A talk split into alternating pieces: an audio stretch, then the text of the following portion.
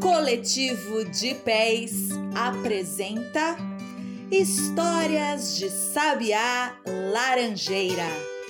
Contos de lá e de cá para todo mundo escutar.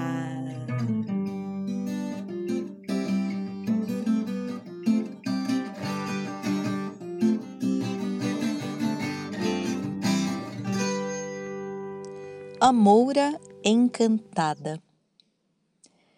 A realidade perdeu-se na memória da jovem Moura. Das lembranças de que gostava, nada, nada restou. Das recordações doloridas, só uma sobreviveu. O pai, lançando-lhe um encanto antes de partir daquelas terras que foram retomadas pelos portugueses. A Moura, então, ali permaneceu, transformada numa cobra, como guardiã do vasto tesouro que o pai acumulara, mas não teve como carregar. Até que eu volte, tomarás conta do que me pertence, ele lhe disse. Porém, nunca, jamais retornou. E a Moura, prisioneira de tão terrível encantamento, viveu anos e anos, décadas e mais de um século sem envelhecer, apenas acompanhando a passagem do tempo e esquecendo quem era o ser e o sentir que fazem cada um único nesse universo. Ai, sua vida limitava-se a vigiar o tesouro numa caverna subterrânea, inacessível e invisível aos olhos dos humanos. Bem ao lado tinha uma fonte. Mas havia um momento, uma vez por ano, em que a Moura retomava sua aparência humana e podia, ali, nessa fonte, se banhar. Era na aurora do dia de São João, uma oportunidade mágica para ela, pois reencontrava a liberdade, ao menos por breves minutos. No entanto, também era uma oportunidade mágica para quem tivesse a sorte de encontrá-la. Ali na redondeza daquela fonte moravam três irmãos que eram pastores. Viviam assim uma rotina simples, de muito trabalho e pouco dinheiro. E quis o destino que a Moura encantada mudasse o presente e o futuro desses rapazes. Pois foi no final de uma madrugada, quando o sol nascia para receber mais um dia de São João, que o irmão mais velho, dos três, despertou e, inquieto, resolveu sair de casa para uma caminhada. Logo avistou a Moura ali, junto à fonte. Ai, ela penteava seus longos cabelos negros com um pente de ouro. O rapaz então respirou fundo e foi ao seu encontro. Não reparou na beleza da Moura, nem se interessou em conhecer sua história.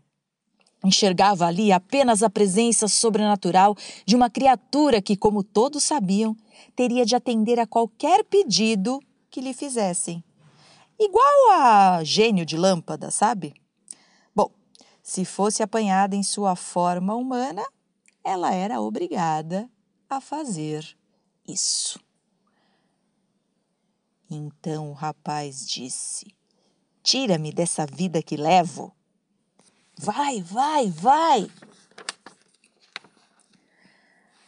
Bom, após desembaraçar os últimos fios, a Moura interrompeu o movimento do pente, fitou o rapaz com atenção, enxergou apenas ganância em seus olhos.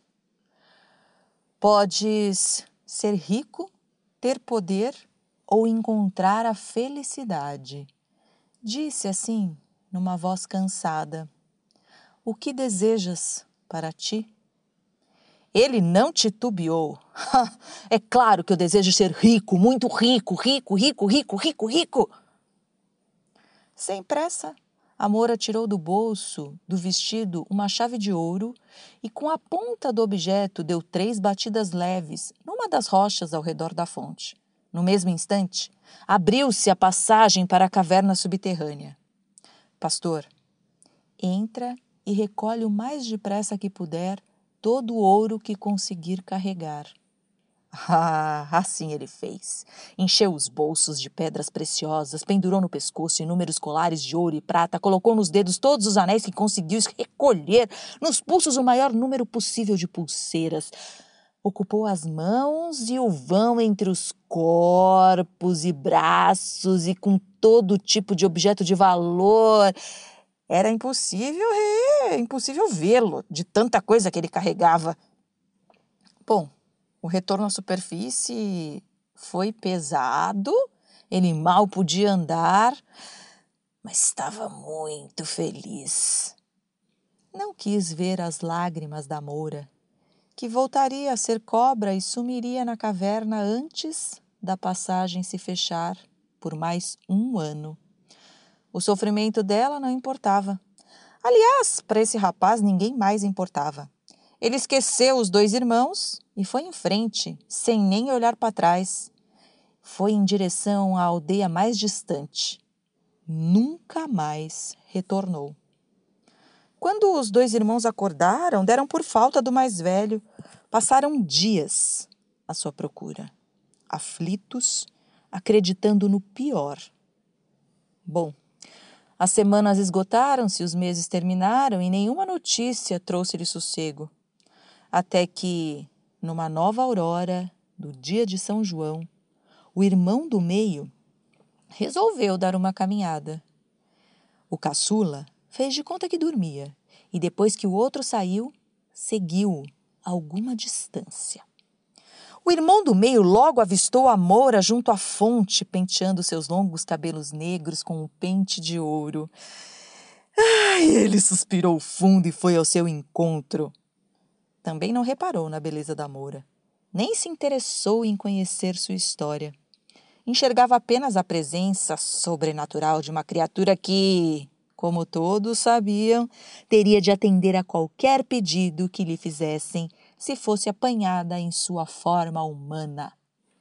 Ai, tire-me daqui desta vida que levo! Ele ordenou bastante seguro de si. E após desembaraçar os últimos fios, Amor interrompeu o movimento do pente, fitou o rapaz com atenção enxergou apenas ambição em seus olhos. Pode ser rico, ter poder ou encontrar a felicidade, avisou, numa voz neutra. O que desejas para ti? Ele não hesitou e disse: Eu desejo ter poder. Sem pressa, a moura tirou do bolso do vestido um cetro de ouro que entregou ao rapaz. Pastor, escolhe um reino que te agrade, bate o cedro de leve três vezes no chão e o castelo do rei será teu. Terás um exército e vassalos que te obedecerão. assim ele fez. Não quis nem ver as lágrimas da moura pois o sofrimento dela não importava. Aliás, ninguém mais importava. Ele esqueceu o irmão caçula e foi em frente, sem olhar para trás, em direção a um reino muito distante. Dele seria senhor e rei, o mais poderoso que já existiu. Nunca mais retornou. O irmão caçula, que de longe observava a cena, não interferiu na decisão do irmão do meio e deduziu que o irmão mais velho tivesse feito também a própria escolha. E ele, o irmão caçula, o que escolheria? Riquezas ou poder? Ah, poderia decidir com tranquilidade. Ainda teria um ano inteiro pela frente antes da sua oportunidade. Ah, ele encontraria a Moura dali um ano. Bom, o rapaz ia dar meia volta, mas a curiosidade o deteve. A Moura tirava do bolso do vestido uma chave de ouro que usou para bater três vezes no chão. Uma passagem se abriu. É uma caverna subterrânea. Ele constatou impressionado, sem dúvida, o esconderijo de algum vasto tesouro. O rapaz entrelaçou os dedos das mãos e estalou-o satisfeito. Já planejava levar sacolas, várias delas para abarrotá-las de preciosidades quando sua vez chegasse e. Foi somente nesse instante que reparou no rosto feminino tão triste. Com um calafrio, o rapaz acompanhou a mutação implacável que viria. Amora contorceu-se de dor, sufocou um grito e encolheu até se transformar, com roupa e tudo, numa cobra.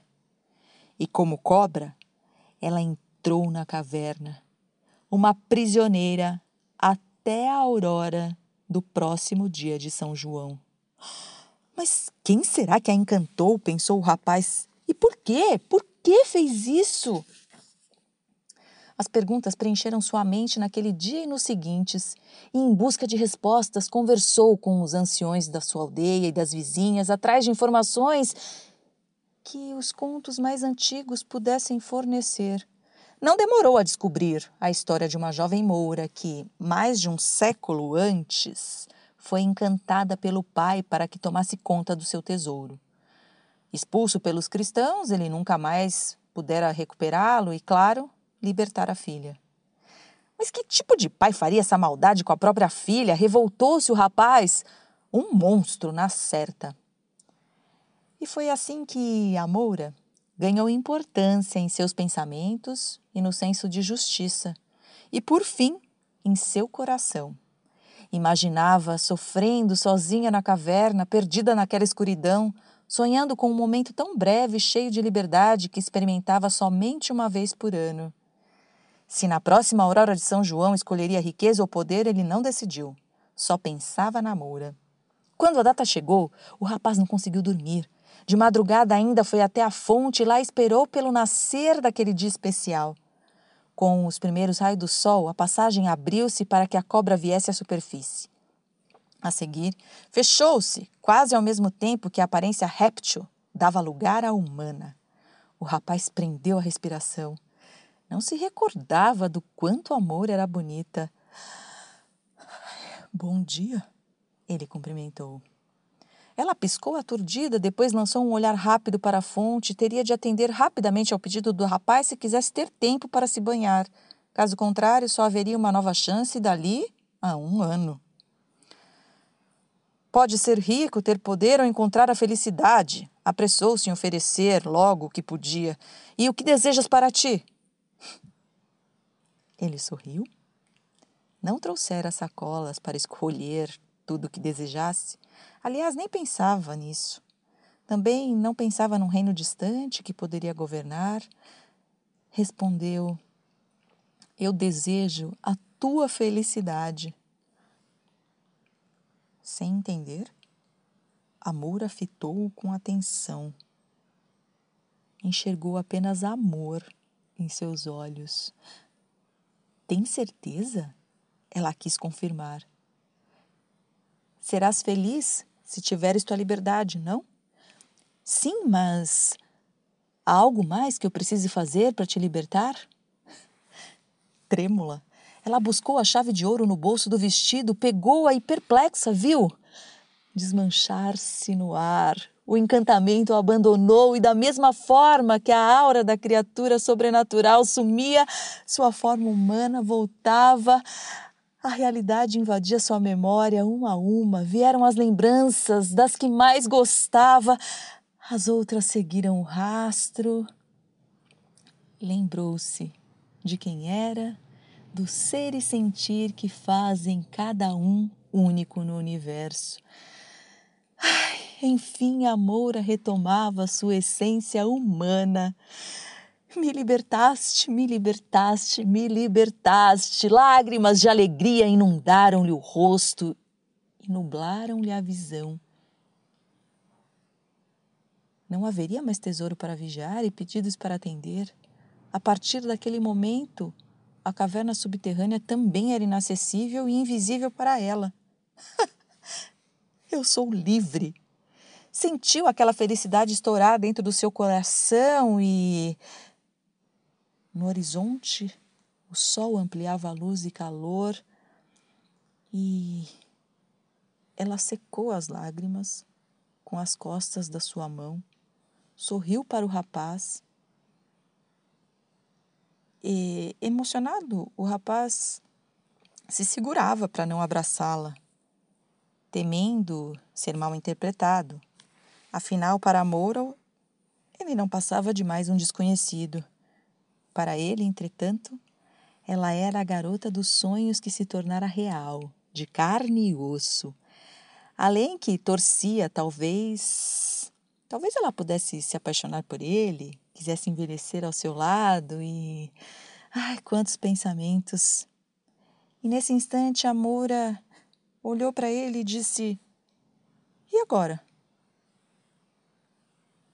E agora? O que faço com toda essa liberdade? Bom, quis o destino que esse rapaz caçula mudasse não apenas o presente, mas também o futuro da Moura. Ele abriu um sorriso imenso e, num gesto tímido, lhe estendeu a mão. Vem eu vou te mostrar o que você pode fazer. Há um mundo inteiro à sua espera.